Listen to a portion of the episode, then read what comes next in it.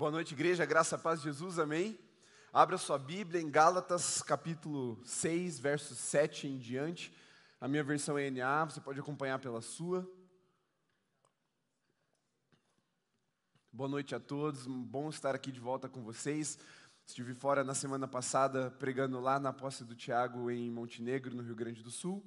Ainda estou em férias, é, volto de férias terça-feira, mas como eu amo muito vocês, decidi vir pregar nessa noite para estar junto com vocês também e não deixar passar muito tempo sem vê-los, porque também né, a gente sente muita saudade da nossa casa. É muito bom estar aqui de volta. Eu vou contar algumas experiências para vocês entenderem como é bom estar aqui novamente. Mas antes quero ministrar essa mensagem, essa palavra, que tem como título Não ignore isso. Não ignore isso é um, uma chamada de atenção para que a gente preste atenção, não que eu estou dando uma bronca, não, nada disso, mas é para que a gente preste atenção em algo muito importante, algo crucial para a nossa caminhada, para a nossa vida.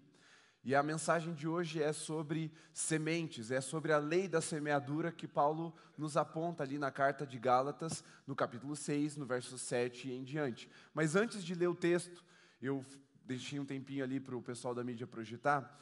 Pode deixar projetado esse texto mesmo. Eu quero ler um versículo própria, na própria carta de Gálatas, um pouquinho antes, para você entender o contexto em que isso está sendo descrito. Então, se você voltar, não precisa, mas se você voltar para o capítulo 2, no verso 19 em diante, está escrito assim. Só preste bastante atenção aqui. Porque eu, mediante a própria lei, morri para a lei, a fim de viver para Deus. Estou crucificado com Cristo. Logo, já não sou eu quem vive, mas Cristo vive em mim. E esse viver que agora tenho na carne, vivo pela fé no Filho de Deus, que me amou e se entregou por mim. Não anulo a graça de Deus, pois se a justiça é mediante a lei, segue-se que Cristo morreu em vão. E aí, vamos então para o capítulo 6 de Gálatas, versos 7 em diante. E aí, Paulo diz assim para os Gálatas, ou para as igrejas da Galácia: Não se enganem de Deus não se zomba, pois aquilo que a pessoa semear, isso também colherá. Quem semeia para a própria carne, da carne colherá corrupção. Mas quem semeia para o espírito, do espírito colherá vida eterna. E não nos cansemos de fazer o bem, porque no tempo certo faremos a colheita, se não desanimarmos.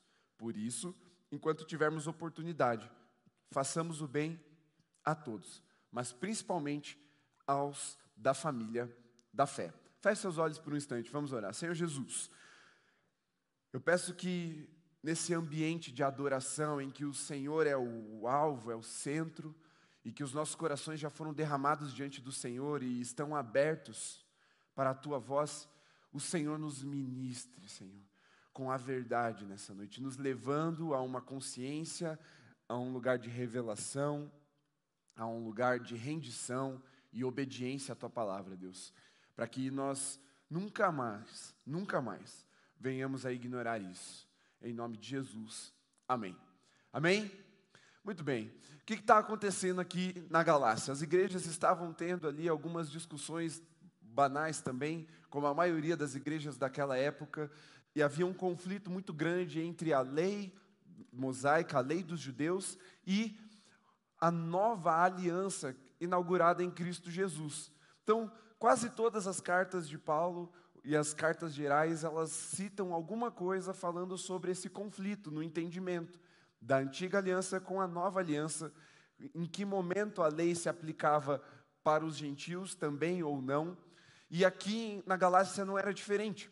Os judeus que haviam se convertido ao cristianismo estavam tentando impor àqueles que se converteram a Jesus, ao Evangelho, só que não tinham a sua origem na antiga aliança em Abraão, eram de outras nações ali naquele na Galácia, nesse, especificamente nessa carta na Galácia, que não tinham origem judaica, e eles também deveriam então ter ali o seu prepúcio cortado, não comer carne de porco, fazer parte dos rituais, aquela coisa que os judeus convertidos ainda mantinham como prática cultural e prática de fé.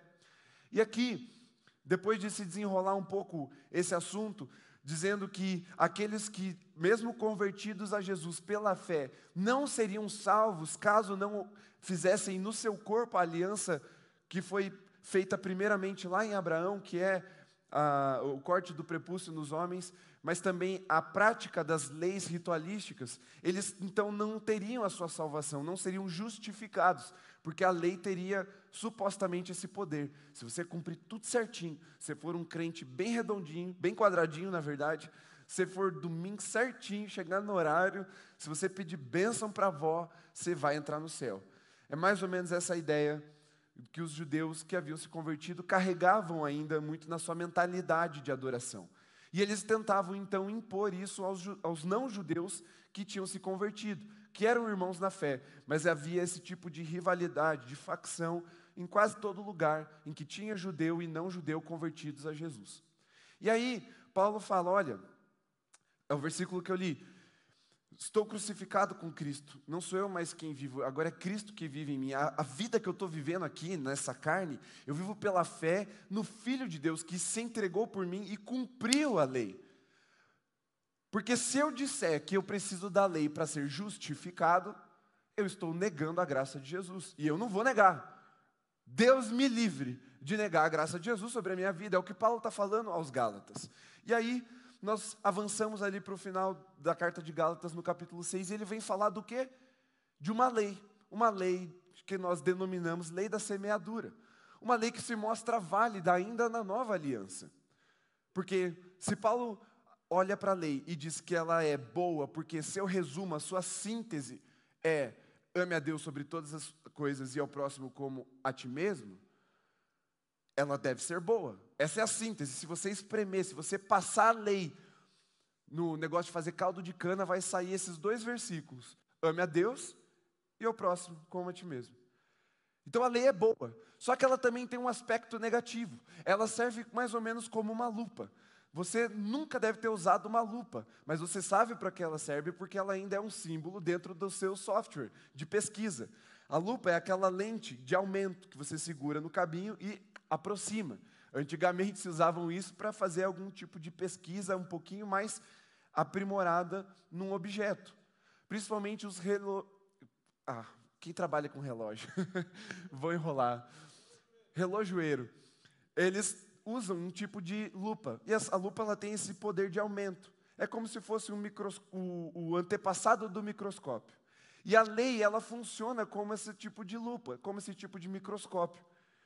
Se você estiver distante, você pode até parecer bonitinho, você pode até parecer crente, mas se você chegar perto com a lei, no final das contas você vai estar condenado. Porque ninguém pode salvar a si mesmo, porque todos pecaram.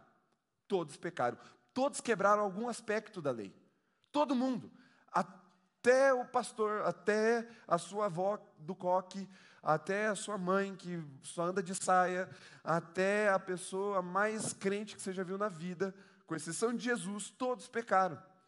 Não cumpriram integralmente a lei. E a lei ela tem esse poder como uma lente de aumento de vir e te mostrar, ó, você não conseguiu. Você não consegue. E o que Paulo está dizendo é o seguinte: olha, a lei é boa, mas ela tem esse aspecto negativo também. Ela mostra que nós somos falhos. Por isso, a salvação só pode ser encontrada em Cristo Jesus. E a primeira coisa que nós precisamos entender aqui nessa noite é: Jesus te salvou e não é por mérito, não é o quão bom você consegue ser e não é o quanto da lei você consegue ou conseguiu cumprir até aqui, mas é porque Ele é bom, Ele é justo, Ele é santo e Ele te amou. E eu não sei por que cargas d'água Ele fez isso, mas Ele te amou. Te amou com um amor tão profundo ao ponto de se entregar no seu lugar. Porque afinal de contas, se você não pode cumprir a lei, e a lei diz que aquele que peca tem como retribuição, como salário, como consequência, como fruto da sua semente pecaminosa, a morte, quem deveria estar pendurado na cruz éramos nós.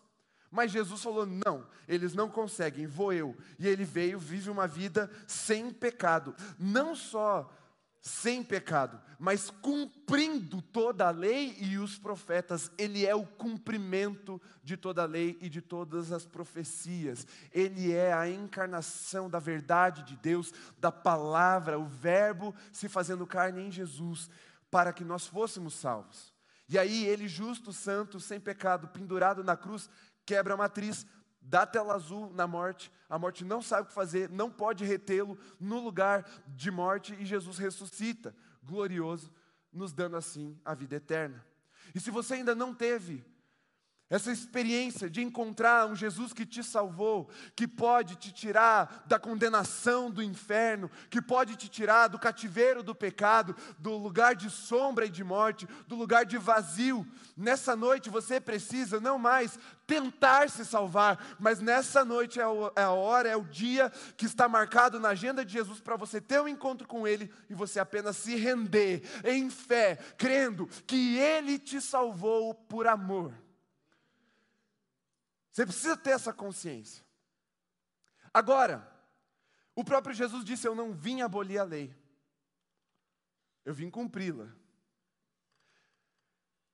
E algumas leis, elas se esgotam em prática na vida de Jesus, como por exemplo, guardar o sábado. Jesus falou: Eu sou o sábado, não precisa é, ser tão rigoroso como vocês estão sendo, entendam o princípio de descanso. Eu sou o descanso de vocês, vocês podem descansar em mim. Mantenham o princípio, mas não é um rigor a se cumprir. Afinal de contas, se no sábado seu familiar precisar de você, você vai ajudar sim. Seu irmão precisar de você, você vai ajudar. Ali uma lei se cumpre de, em termos de prática em Jesus, mas o seu significado permanece, principalmente para o ensino, para a instrução na justiça, para a repreensão, como está escrito lá na, na segunda ou na primeira carta de Timóteo 3,16. Agora, vemos que ao passo que Cristo cumpriu toda a lei, ainda existem leis que estão válidas. E uma delas, Paulo está ressaltando aqui aos Gálatas, é a lei da semeadura. Por isso que Paulo começa, não se enganem. Porque ao passo que existiam legalistas, judeus que se converteram a Jesus e ficavam lá querendo é, impor a lei, a antiga aliança aos novos convertidos, apenas a nova aliança, também existia o outro extremo. Então, o ser humano ele é bagunçado, ele é descompensado. Ou ele está no extremo, ou ele está no outro. Nós polarizamos a vida e muitas vezes, sem, muitas vezes não, o ser humano tende a cair para um extremo ou para o outro. E do outro lado da balança estavam aqueles que queriam viver de forma libertina. Afinal, se é pela fé, se é pela perfeição de Jesus e pela vida dele, eu não preciso viver bem. Eu não preciso praticar o bem, eu não preciso cumprir, é, viver uma vida de santidade. É, pela fé, então tanto faz. Aí Paulo fala: ó, não se engane. É daqui que a gente precisa partir no texto. Não se engane. Porque aquilo que o homem semear, ele vai colher. E ele fala para os Gálatas: olha, Deus não deixa você ficar escarnecendo dele. E o que é escarnecer? Escarnecer é como se você fosse ridicularizar alguém, é levar alguém ao ridículo. Deus está falando: ó, eu não vou deixar vocês me levarem ao ridículo. Eu não coloquei o meu filho pendurado numa cruz para morrer no seu lugar, para vocês ficarem fazendo mal. Porque aquilo que vocês plantam, vocês colhem, essa é uma lei espiritual e ela está vigente. Ela está vigente. Aquilo que o homem planta, ele colhe. Inclusive, hoje, eu e a Camila, muito mais a Camila, precisamos ajudar a Luísa ali com uma atividade da escola. Começou a fase em que ela vai ter que plantar feijão no copinho de café. Então, assim, não, a gente plantou um feijão no algodão. O que a gente vai colher, eu espero que seja um feijão também. Porque essa é a lei. Eu espero que, naturalmente, ao plantar um feijão, que nasça seja um feijão. Só que muitas vezes os crentes da galáxia estavam plantando coisas na carne e esperando ter resultados de glória, resultados de bênção, resultados positivos para a sua vida. E o que Paulo está trazendo à tona e falando: olha, não ignorem isso, prestem atenção. Aquilo que o homem planta, ele colhe. Essa lei vai continuar vigente até, muito provavelmente, nos novos céus e na nova terra. Nós não podemos ignorar essa lei. Porque Deus, ele rege a história, ele comanda a história, ele escreve a história e ele intervém de duas formas. Aquela primeira que a gente mais gosta, que é quando ele vem de forma milacuro, miraculosa e ele faz algo extraordinário, sobrenatural, nos salva de um, de um negócio bizarro que a gente se meteu num enrosco que eu estava. Ufa, Jesus, Jesus me tirou daqui. E existe outra, existe uma outra forma que Deus rege a história, é estabelecendo leis. E uma dessas leis é a lei da semeadura. Você pode pensar assim, ah, que outra lei? Eu vou dar um exemplo de uma lei natural, a lei da gravidade. A gente está preso no chão porque a lei da gravidade ela está vigente, assim como a lei da semeadura. Agora, o que, que a gente precisa prestar atenção aqui nesse texto para entender o que é que Paulo está falando aos Gálatas? Veja só. O que fazemos hoje Preste bastante atenção. O que fazemos hoje constrói o nosso amanhã. Então, o seu amanhã, ele é uma consequência direta daquilo que você está fazendo hoje. É verdade, é bem verdade que existem muitas variáveis que eu e você não controlamos e que nós precisamos confiar em Deus. Mas uma coisa Deus está dizendo: o que o homem planta, ele colhe. Deus cuida através dessa lei espiritual da semeadura para que as nossas ações elas gerem resultados, elas gerem consequências. Então o seu amanhã é consequência ou ele é construído no seu hoje. O que fazemos hoje constrói o nosso amanhã. Agora veja só. Quantas vezes nós pedimos para Deus realizar o que deveria ser um fruto das sementes que foram lançadas? Por exemplo, quem aqui já teve a experiência de chegar diante de uma prova surpresa ou inesperada para você, porque você perdeu o dia que a professora falou que ia ter prova, enfim. Você não sabia, você chegou, tá todo mundo nervoso e você de boas, tranquilão, você não entende aquela tensão que está ao teu redor até que cai a sua ficha e você fala, vixe, o que, que vai acontecer hoje? Tinha trabalho para entregar, aí teu colega vira para você e fala assim, não, tem uma prova hoje. Aí você fala, vixe, não estudei, sem nada da matéria. O que, que vai cair? Alguém já passou por essa situação? Muito bem. Aí ao que, que você apela? Deus tem misericórdia de mim, me ajuda nessa prova. Nós apelamos para Deus que Ele nos dê um fruto que nós não semeamos, que é o conhecimento para gerar a aprovação naquela prova. É ou não é verdade? Nós ignoramos, nós simplesmente nos esquecemos, não prestamos atenção na lei da semeadura e clamamos: Senhor, intervém e faz um milagre em mim. Eu preciso de um milagre. Remove a minha prova. Né? Me chama pelo nome através da diretora, diz que minha mãe está aí, sei lá. Você, começa a orar e aí, a queimar seus neurônios tentando sair desesperado daquela situação em que você se colocou. E o contrário também ocorre. Muitas vezes você faz coisas repetidas vezes, vai semeando, vai semeando, e você chega num lugar em que você não queria colher aquilo, mas aquilo chegou. Um exemplo, bobo, mas fácil de entender. Quando a gente ganha peso, você não ganha 30 quilos da noite para o dia. Você vai semeando no seu corpo, na sua carne, até que uma hora você vem e fala, vixe.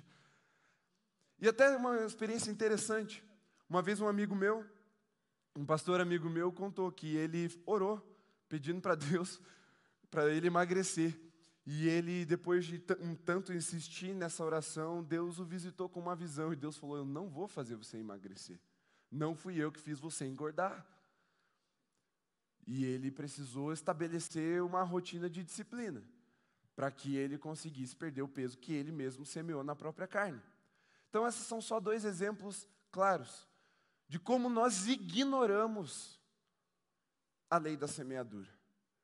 E é por isso que Paulo começa falando: não se engane, presta atenção nisso, não ignore isso, porque essa lei está vigente. E essa lei pode trazer um futuro de paz, de alegria, de glória, ou pode trazer um futuro de transtorno, de prisão, de lamento e de arrependimentos, de coisas que não vão voltar mais. E agora, Deixa eu te contar algumas experiências que eu tive nessas últimas duas semanas. Eu viajei pelo litoral de Santa Catarina e fui para o Rio Grande do Sul. E um dos dons que Deus me deu, um dos dons espirituais que Deus me deu, foi de discernimento de espírito. Então, normalmente, quando eu chego num lugar, eu percebo o ambiente em termos espirituais. E uma coisa que eu percebi claramente, assim, quando eu saí daqui e fui para esses lugares que eu passei, foi que nós estamos em um, ambiente espiritual, em uma cidade com condições espirituais muito favoráveis para que sementes de avivamento sejam plantadas. Você não precisa nem dizer amém, é só uma constatação, não é nem uma profecia, já é. Não é que vai ser, já é. Eu visitei cidades em que havia uma opressão espiritual muito grande, não sobre mim, mas nitidamente sobre as pessoas. Só para você entender, conversei com o Tiago, estive lá em Montenegro e ele falou que pegou uma, uma Uber, né, uma mulher que estava fazendo Uber lá na cidade. Ele entrou no Uber e a mulher ficou desconfortável com ele no carro e tal, até que ele perguntou: tudo bem? Aí ela virou para ele assim e disse: A minha entidade acabou de me dizer que a gente vai ter que se movimentar porque você chegou na cidade. Aí ele, né, só para terminar a experiência, para você não ficar curioso, aí ele perguntou para ela: Você quer parar de ouvir essa entidade e ouvir a voz de Jesus? Aí ela deu uns trimelique assim e dispensou ele. Mas eu passei, por exemplo, por Porto Alegre, no Rio Grande do Sul, e a cada. Sério, eu vi três trabalhos de feitiçaria sendo feitos na mesma encruzilhada ao mesmo tempo. E aí você deve estar pensando, nossa, que horror.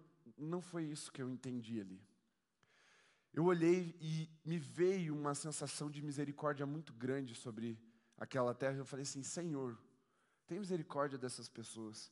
E aí o Espírito Santo me trouxe um discernimento. Pela primeira vez eu tive o discernimento de como um demônio se sente. Eu nunca tinha tido essa experiência antes. Você sabe por que, que os demônios que são idolatrados, são adorados e recebem essas oferendas, odeiam tanto aquelas pessoas que fazem essas oferendas para eles? Porque eles sabem que eles só estão ali para serem usados, porque eles têm algo para oferecer. E que quando Jesus chega num lugar, as pessoas se rendem é de coração. Aquelas pessoas que oferecem trabalhos aos demônios, elas estão ali para obter benefício próprio. Agora, quando Jesus se manifesta, os corações se rendem voluntariamente ao Rei dos Reis diante da beleza da sua santidade, ainda que ele nos prometa uma cruz diária. E eu olhei para aquela cidade e falei assim: meu Deus, Jesus está envergonhando Satanás em todos os lugares. Em todos os lugares. Mas existem pessoas semeando coisas na carne e vão colher destruição. E existem pessoas semeando no espírito e vão colher a glória de Deus se manifestando. E quando eu cheguei hoje em Curitiba, o primeiro passo que eu dei para fora do aeroporto nem era Curitiba, é São José dos Pinhais. Ali Deus já falou comigo de novo. Essa terra é terra boa, é terra de serem deitadas sementes de glória, porque eu vou fazer frutificar. Eu vou fazer frutificar. E você deve estar pensando assim, tá, mas como que eu faço para não semear na carne e começar a semear no espírito? Veja só o que o texto aqui nos diz. Ele nos diz umas três ou quatro coisas aqui, só nesse trecho que a gente leu. Ele fala assim, ó. Não se enganem, no versículo 7. Mas quais são os fatores que nos distanciam de semear? O que é que nos leva ao engano? Olha só, semear na própria carne, que é o quê? Resistir aos planos de Deus, é falar não para Deus. Quantas pessoas têm o amor de Jesus disponível, mas continuam querendo semear na própria carne? Continu insistem em investir nos próprios planos, investir naquilo, nas obstinações do seu próprio coração. E Jesus está falando: olha, eu tenho um caminho melhor para você, eu tenho um caminho mais elevado para você, eu tenho sonhos mais altos do que os seus. Mas as pessoas resistem e se enganam, achando que aquilo que elas mesmas planejam para si é, pode superar aquilo que Jesus está oferecendo nele para elas. Mas a palavra de Deus diz: não se enganem, semeiem no espírito, no lugar da obediência, no lugar da revelação de Jesus. Não se movam por interesse próprio, não se movam na própria consciência, se movam na consciência da palavra de Jesus sobre a sua vida. Movam-se em obediência para que a vida de vocês seja uma semente plantada para frutificar na glória de Deus e não frutificar como frutos de escárnio, frutos frutos amargos.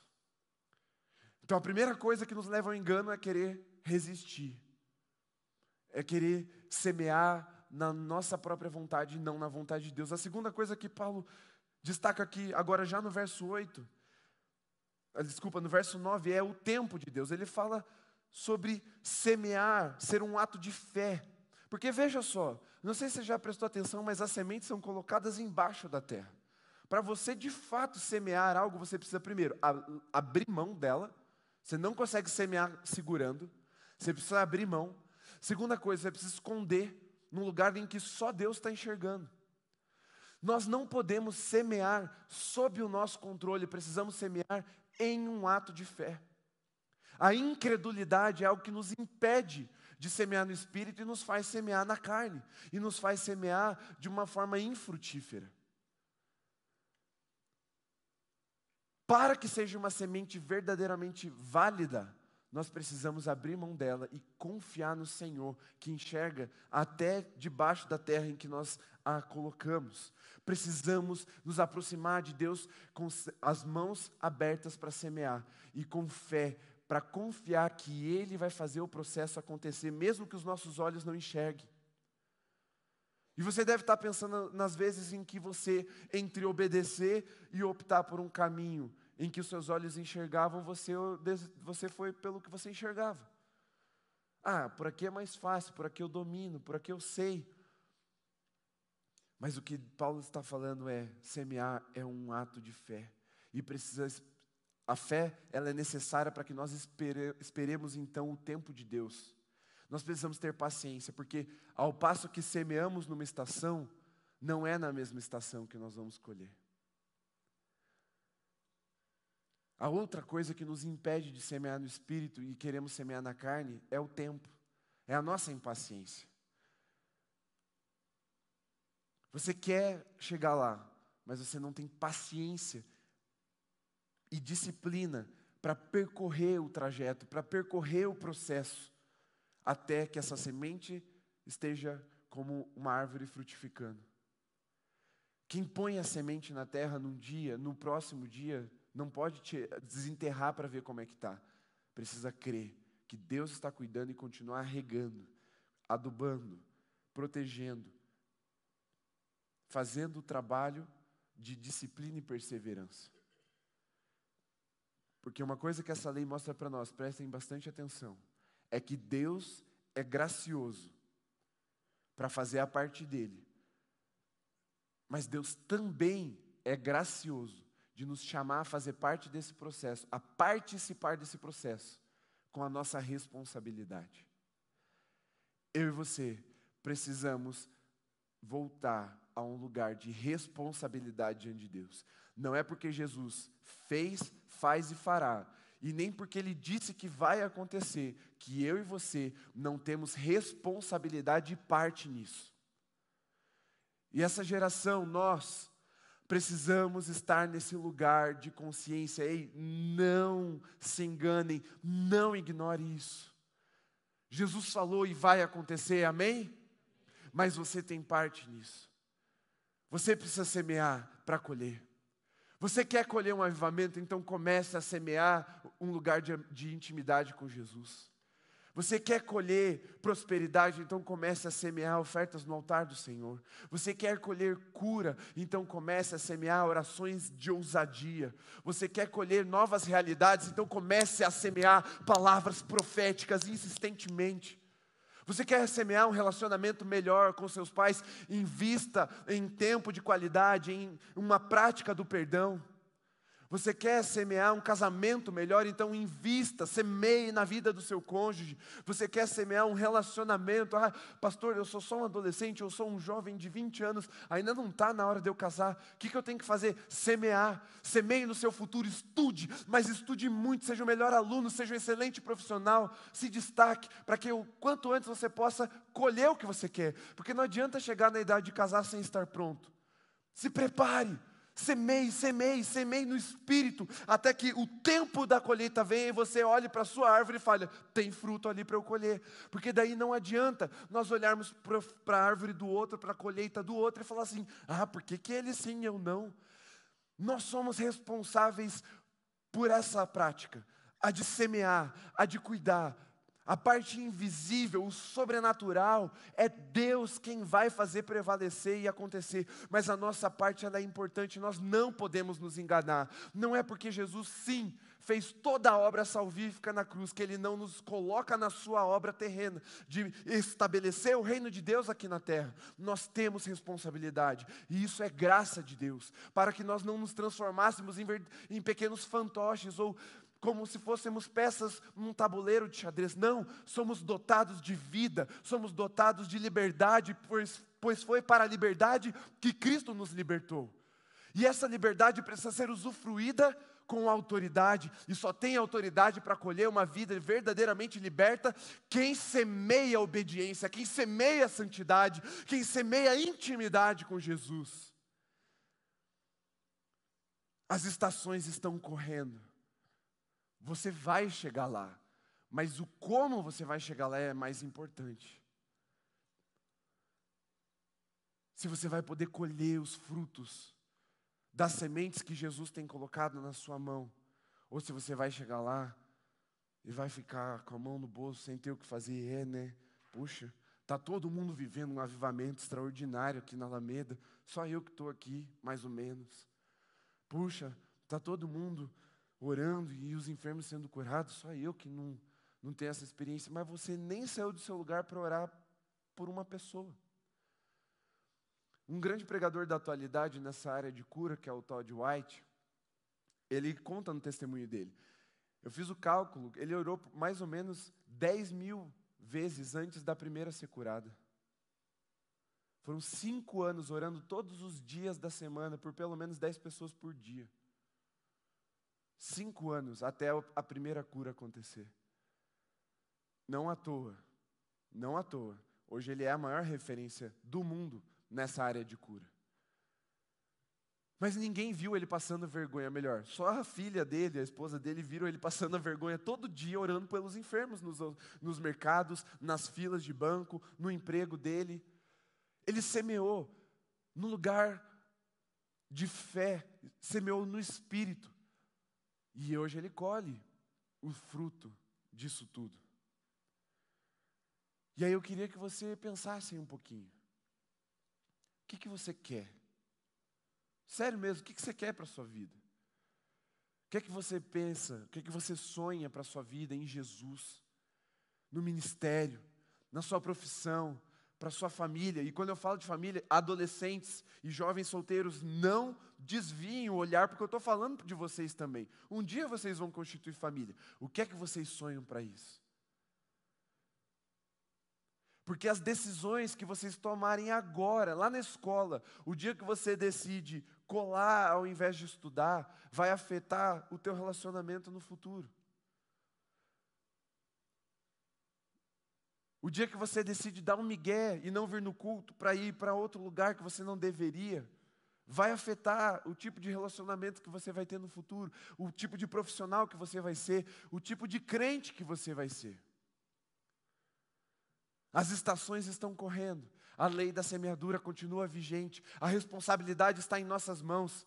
Cristo fez por nós o que nós não poderíamos fazer, mas Ele delegou a nós a autoridade para que fizéssemos aquilo que Deus nos mandou fazer. E Deus está olhando para nós e dizendo: semeie, porque uma coisa é certa: aquilo que o homem plantar, ele vai colher. Ele vai colher. Eu vejo muitas pessoas aqui se movem com muita generosidade. rapidamente entendem a direção de Deus, vão até outra pessoa e semeiam algo na vida dos outros. Eu vejo isso acontecendo recorrentemente aqui no nosso meio. Mas também não é incomum aqueles que observam esse movimento e vêm até mim e falam: ai, pastor, todo mundo ganha, menos eu. Gente, eu já ganhei tênis aqui algumas vezes. Faz tempo que eu não compro roupa. Tinha uma época, parecia que estava trocando de guarda-roupa, assim, revezando. Porque era um espírito de generosidade se movendo. E é natural, você semeia, você colhe. Mas todo mundo quer começar recebendo. Quer começar colhendo. Deixa eu te dizer uma coisa, você já começou colhendo de Jesus. Antes de você ter qualquer coisa para oferecer em troca, Jesus já tinha morrido por você. Não espere alguém se mover na sua direção, seja você aquele que, em resposta à generosidade de Jesus, se move na direção do outro, se move na direção de alguém para semear. Isso que você semeia na vida de alguém vai trazer para você reconhecimento, influência, autoridade, amizade, que é mais importante do que todas essas outras coisas.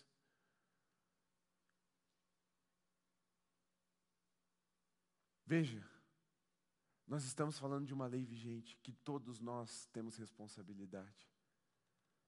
Todos nós. E o que Paulo olha para os Gálatas e fala é: primeiro aos irmãos da fé. Você quer aprender uma vida de semeadura? De verdade mesmo? Você, filho de Deus, que frequenta a igreja, que frequenta os cultos, você é a pessoa mais educada nessa, lei que existe. Verdade mesmo. Todo culto você tem a oportunidade de pôr uma semente no altar. Todo culto. Você faz ou não. A liberdade, a escolha é sua. Mas todo culto você tem uma oportunidade. Você é disciplinado numa das leis mais rigorosas que existem.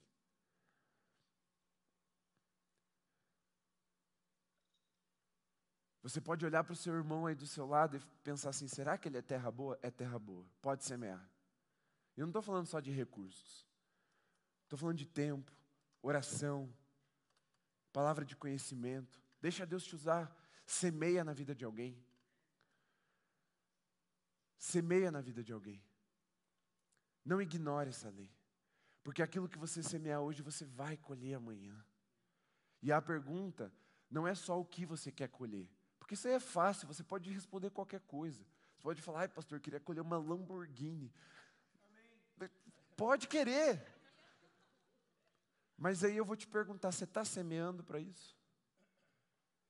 Porque a intenção verdadeira do nosso coração não são as palavras que nós construímos para responder uma pergunta, mas são as ações que nós revelamos quando ninguém está olhando.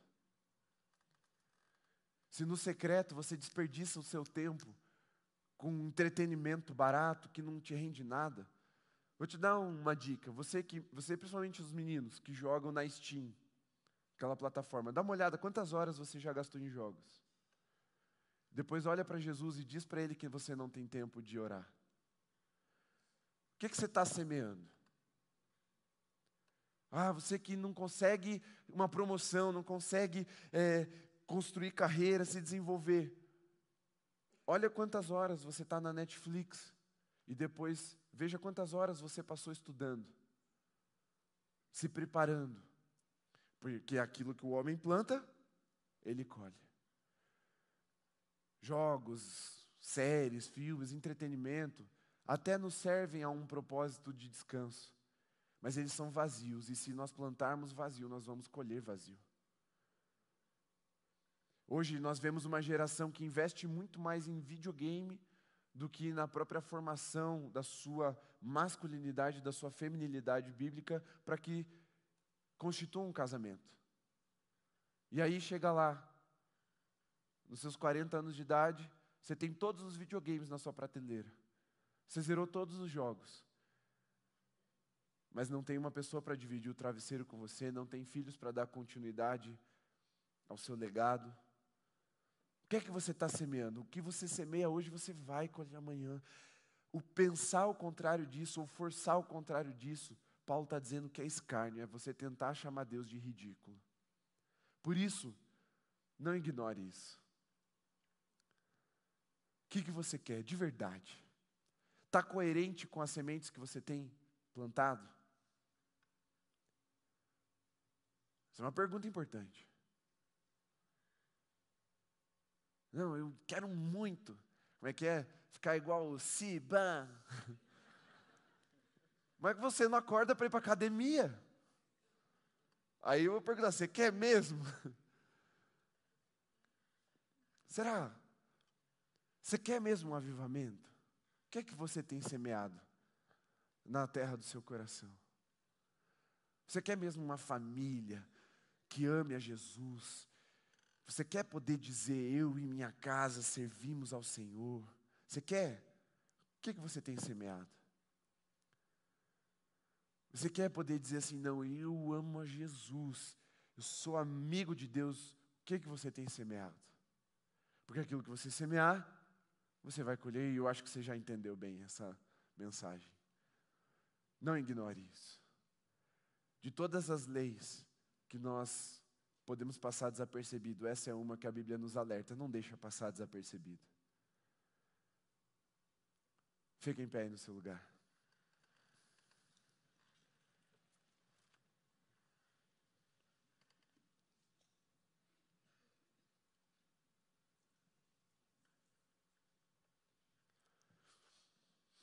Quando eu vi aquelas pessoas fazendo os trabalhos de ocultismo nas esquinas, eu vi elas semeando. Semeando um ódio no coração daquelas entidades que estavam ali para receber aquelas oferendas. Elas vão colher toda a fúria de Satanás contra a vida delas, a não ser que por um ato de misericórdia e rendição, misericórdia da parte de Jesus e rendição da parte delas, elas se entreguem a Jesus.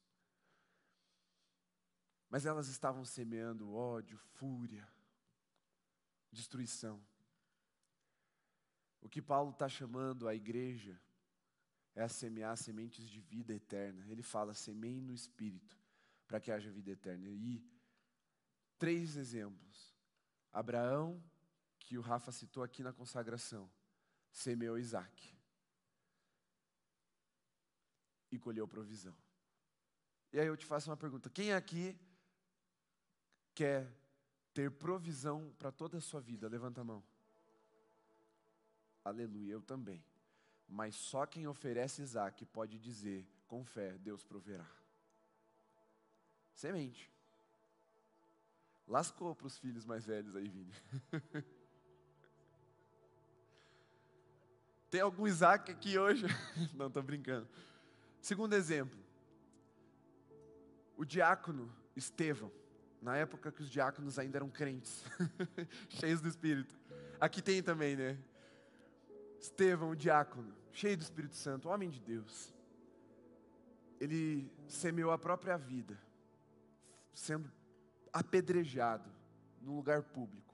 Sabe quem estava vendo Estevão morrer apaixonado por Jesus e não negando a sua fé? Sabe? O apóstolo Paulo. O jovem Paulo observava Estevão. Depois, Paulo se tornou o maior missionário de todos os tempos, o grande escritor da nova aliança. O jovem Estevão, cheio do Espírito Santo, ofereceu sua vida em favor do Evangelho e incontáveis pessoas foram salvas a Jesus. Pela vida de Paulo, que estava lá vendo, viu aquela paixão nos olhos de Estevão, que não tremeu, não recuou, mas ofereceu a sua vida em favor do Evangelho. Você quer ver salvação ao seu redor? As pessoas que você ama, quem quer, levanta a mão aqui. Quem quer ver salvação na cidade de Curitiba? Ofereça a sua vida para o Evangelho. Seja tu a expressão viva, a carta viva de Deus para essa cidade. O terceiro exemplo é Deus e Jesus. Deus quis salvar a humanidade. João 3,16. E ele salvou. Mas ele não colheu a salvação do nada. Até Deus respeitou a lei que ele criou. Ele semeou o filho dele nessa terra. Para que o fruto da ressurreição fosse a vida eterna a todo aquele que cresce. Essa lei é tão séria que até Deus a respeitou. Aquilo que o homem planta, ele colhe. O que, que você quer colher? Provisão, salvação, expansão do Evangelho, avivamento, uma família tomada pelo Espírito Santo e apaixonada por Jesus, uma aliança de casamento tão forte que essa era não vai destruir, um relacionamento entre pais e filhos que vai gerar aquela conversão do espírito de Elias que está profetizado por Malaquias antes que Jesus retorne. O que você quer colher? Feche seus olhos agora. Responde aí. O que você quer colher? Eu vou te dizer algumas coisas que eu quero colher aqui nesse lugar. Eu quero colher uma geração tão apaixonada por Jesus, que quando ela se reunir aqui nesse lugar para adorar, o inferno inteiro vai ter que correr daqui. Não só da Alameda, da cidade. O som de uma adoração tão apaixonada por Jesus, que como aquele demônio lá no Rio Grande do Sul falou, eu vou ter que se mexer, eles vão ter que bater em retirada. Eu quero colher uma geração tão apaixonada por Jesus, que vai evangelizar os próximos, os íntimos, mas também aqueles que estão passando na rua, no seu trabalho, na faculdade, na escola, no condomínio. Eu quero colher uma igreja tomada por pessoas cheias do Espírito Santo, e trazendo os enfermos e eles vindo aqui ser curados, trazendo os cativos e eles sendo libertos, trazendo os perdidos e eles sendo salvos. Eu quero colher um ambiente tomado de pessoas que elas vão fazer fila para estar aqui nos nossos cultos. Eu quero colher uma geração que vai na contramão desse mundo. Eu quero colher também um casamento que revela a glória de Deus. Eu quero colher filha e os futuros filhos como uma geração que dá continuidade àquilo que nós estamos experimentando de avivamento. Eu quero colher universidades que foram semeadas em solo de incredulidade mas que com as novas sementes de fogo sendo plantadas nessas universidades, nós vamos colher frutos de salvação e avivamento nos lugares em que ninguém imaginou. Sabe o que eu quero colher? Uma igreja fiel, que não se envergonha do Evangelho, que não tem medo de se posicionar. Eu quero colher uma geração de sacerdotes e sacerdotisas que não abrem mão do tempo com Jesus. Eu quero colher tudo isso. Mas eu preciso olhar para a minha vida hoje, examinar e falar: Senhor, será que eu estou semeando para que eu colha tudo isso? E o compromisso que eu estou assumindo com Jesus e com vocês nessa noite é que a minha vida seja essa semente para que todos esses frutos eles se tornem uma realidade na próxima estação. As estações estão correndo, elas estão girando. É o tempo de Deus, mas nós não podemos perder o nosso. É hora de semear. É hora de deitar a nossa vida na terra em favor do Evangelho, para que a glória de Jesus se manifeste. E eu te pergunto mais uma vez: o que é que você quer colher? Porque aí Jesus vai perguntar para você agora: o que, que você vai semear? O que, que você vai semear? Talvez você nem saiba o que você quer colher. E aí qualquer semente serve, ou semente nenhuma serve também. Mas as estações estão passando. O tempo passa E o tempo é o, é único milagre que não se repete. O tempo até já parou uma vez, mas ele nunca foi para trás.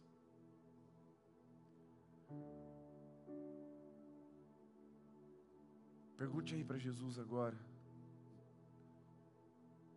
Jesus, o que, que eu quero colher? Eu não sei.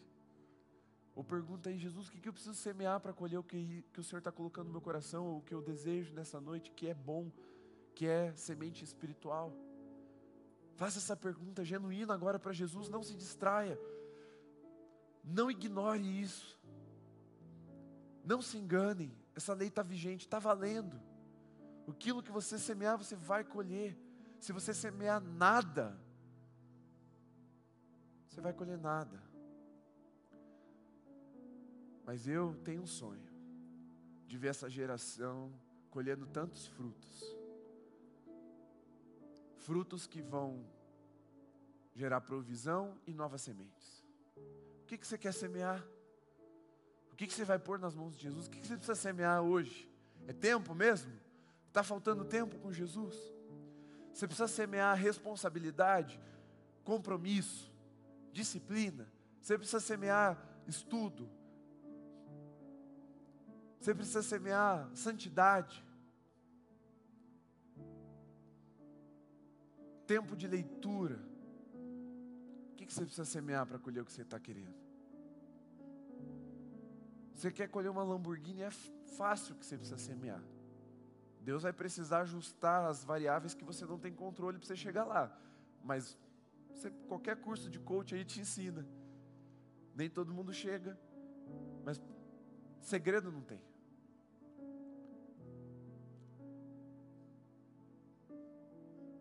E para nós também não tem. Já foi revelado, não há segredo oculto àqueles que estão em Cristo Jesus, porque o véu já se rasgou. O que, que você vai semear? Poxa, você está sozinho, você quer colher amizade, o que, que você vai semear?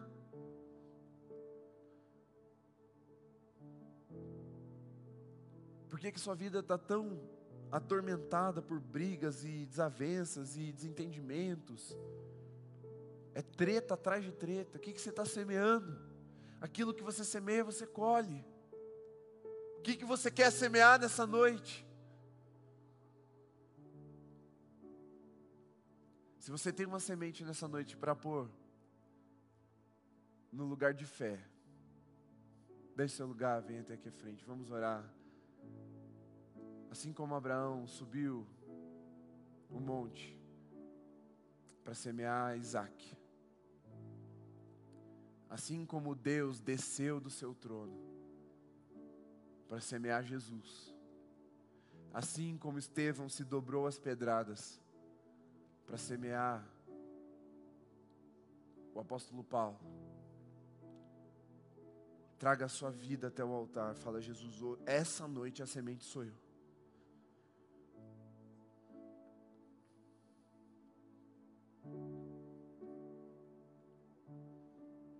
Essa noite a semente sou eu.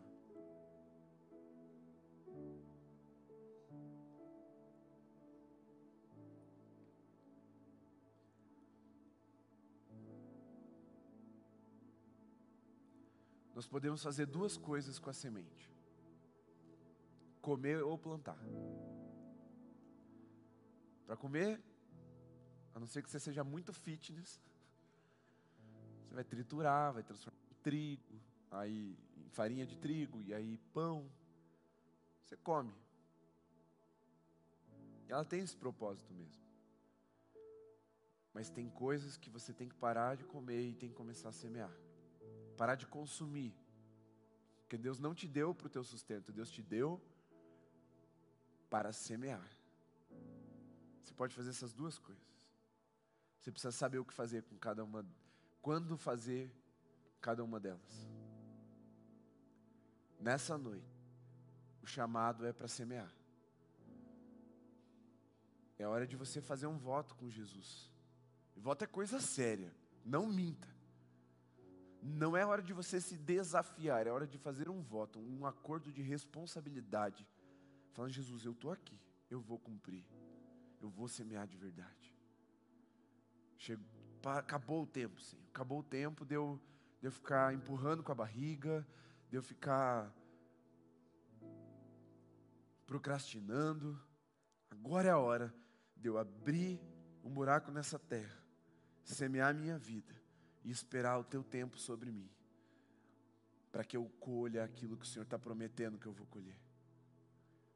E deixa eu te desafiar mais uma coisa. Seja grato porque você pode fazer parte disso. Porque Jesus te inclui na história e você um dia vai poder testemunhar dessas sementes, aliás, desses frutos de glória que virão sobre a sua vida. Já começa agradecendo, já agradece pelo fruto da semente que você está colocando nas mãos de Jesus nessa noite. Seja ousado em fé agora. Semeie no espírito, não na carne. Não desenhe o caminho até lá. Desenhe a fé. Jesus está na tua mão, eu vou obedecer. Eu já estou vendo, eu já estou visualizando o fruto disso na minha vida. Senhor Jesus, nós nós te agradecemos pela tua palavra que não nos deixa nos enganar, permanecer no engano. A tua palavra não nos deixa ignorar uma lei tão importante como essa da semeadura. Pedimos que ela fique gravada em nossa mente, em nosso coração, para que não nos esqueçamos dela e não sejamos como os insensatos, os imprudentes que, ignorando-a, semeiam coisas na carne para colher destruição. Queremos ser como os sábios que semeiam no espírito para colher sementes de vida eterna, Senhor. Pai, nós temos crido na tua palavra sobre nós na profecia que está sobre nós e sobre esse lugar.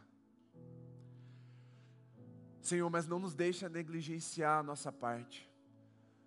Dá-nos vigor para trabalhar a terra, para cuidar das sementes, para sermos fiéis, colocando a mão no arado, não olhando para trás, não desistindo diante do cansaço, dos percalços, das dificuldades. Não, Senhor mantém os nossos olhos fixos na promessa e nos deixa numa marcha constante até alcançá-la. E nós queremos dizer, Jesus, nós vamos alcançar cada realidade profetizada sobre a Alameda, cada realidade profetizada sobre o Role, cada realidade profetizada sobre a cidade de Curitiba.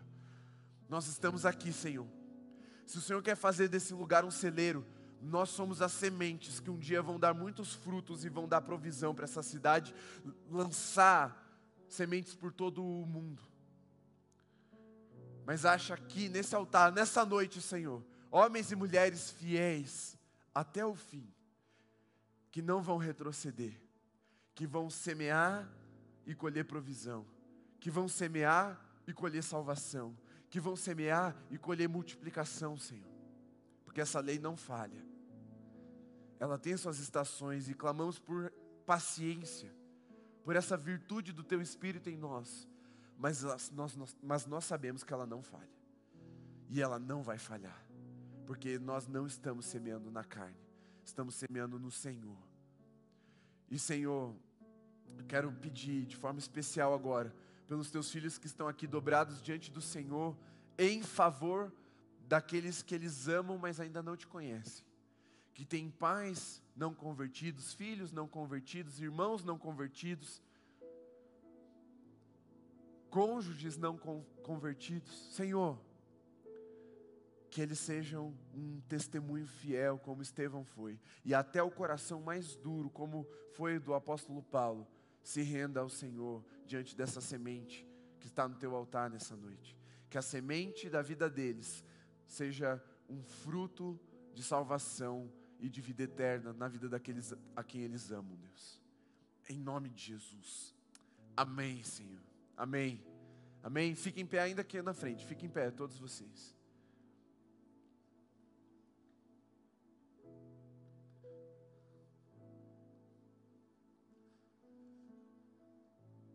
A sua semente é de fé? Amém? Se sim, levanta a sua mão assim. É de fé. Pastor, ó, a minha é de fé aqui, ó. Levanta-se, chacoalha a tua semente de fé aqui, ó. Beleza.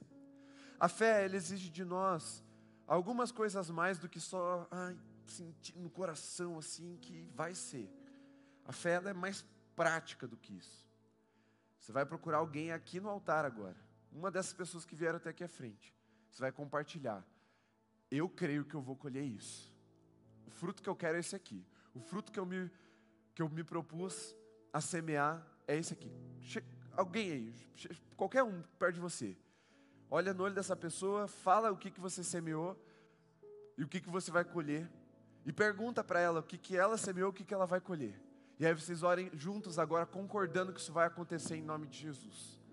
E aí vocês vão, nesse ato de fé, gerar disciplina no seu coração, para que essa semente não seja esquecida e abandonada no campo, mas ela seja ali trabalhada diariamente, para que quando a estação de colher chegar, vocês se lembrem dela e vão até ela colher o fruto que está prometido em Cristo Jesus.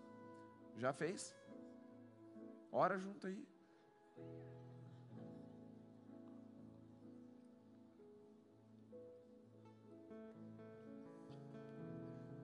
Pastor, quero colher uma aprovação no vestibular em medicina ou qualquer outro curso.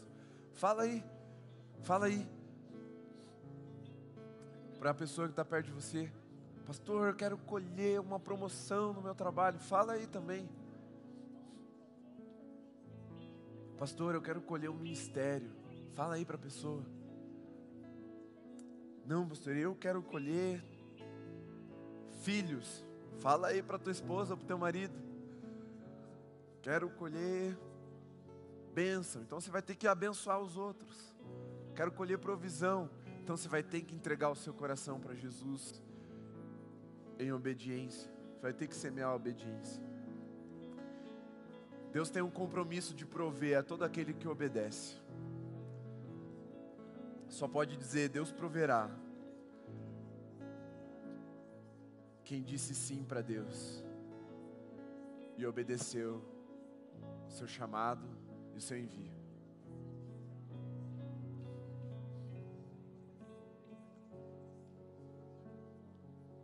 Amém?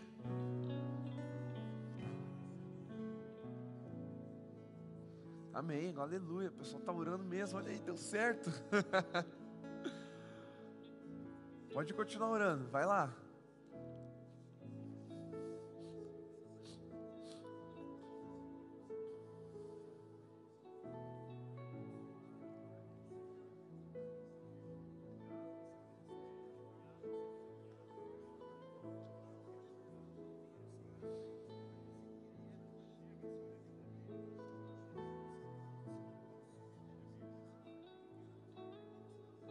Volta para o lugar ainda. Tem mais uma coisa que eu quero fazer com vocês aqui.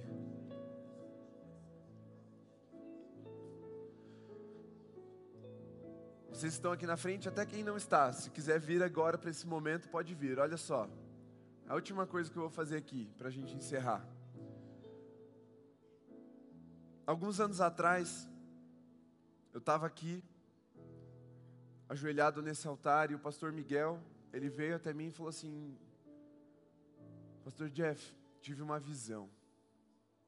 E Deus me mostrou um campo que estava congelado. E abaixo desse gelo, dessa neve, tinha muita semente adormecida. E Deus mandava um fogo vindo do céu, e esse fogo derretia o gelo e a neve, que regava as sementes e as despertavam, porque havia chegado a estação de colheita. Deixa eu te dizer uma coisa. Às vezes, coisas que você semeou na fé, no espírito, só estão congeladas porque ainda não é o tempo de Deus para que elas frutifiquem. Mas não significa que a lei falhou. Não significa que Deus não viu a semente que você plantou. Não significa que ela está escondida aos olhos de Deus. Uma hora, Deus vai abrir os céus, mandar fogo descongelar o chão, preparar o solo, regar a semente, e ela vai despertar e ela vai vir com um potencial de vida muito maior do que ela viria do que no momento que você pôs na terra.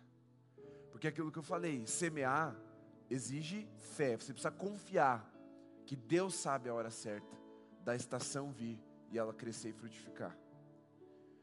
Mas eu sei que o desânimo pode vir junto com o gelo que cobre as sementes. E eu quero orar por você agora. Se você puder levantar as mãos assim bem alto. Se você está desanimado para que você se reanime e se lembre das sementes que você já semeou. Mas se você não está desanimado, mas semeou hoje, para que você não desanime. Porque é importante, está escrito, não desanime. Você precisa clamar por fogo, para que teu coração não fique gelado, incrédulo. Amém? Vamos clamar por fogo agora nessa noite? Vamos clamar por fogo sobre as nossas vidas, para que o nosso coração seja cheio de uma fé, uma fé sobrenatural, a fé de Deus, que não nos deixa não nos deixa desanimar.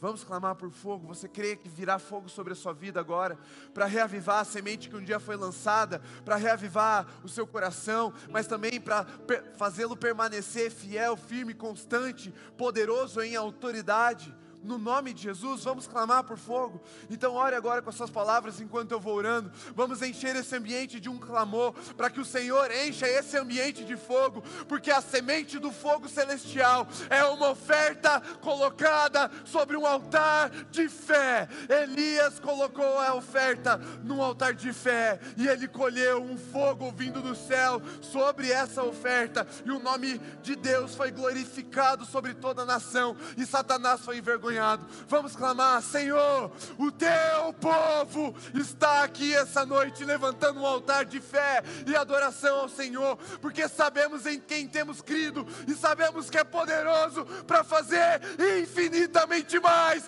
do que aquilo que pedimos ou pensamos ou até imaginamos. É poderoso para fazer, nos fazermos colher infinitamente mais do que temos plantado e semeado. É o Senhor que faz uma pequena semente se transformar em 100, em 60 e 30 por um. É o Senhor que faz vidas insignificantes se tornarem influentes, relevantes, poderosos em Ti. É o Senhor, é o Senhor quem nos aceita, é o Senhor quem nos semeia no lugar do Espírito para colhermos a vida eterna, não só a nossa, mas todos aqueles a quem nós amamos. E Senhor, manda fogo sobre nós manda so, fogo sobre esse altar, e que de sexta, sábado, domingo pela manhã, domingo pela noite, cada culto, cada culto, sejamos tomados por esse fogo que vem do céu,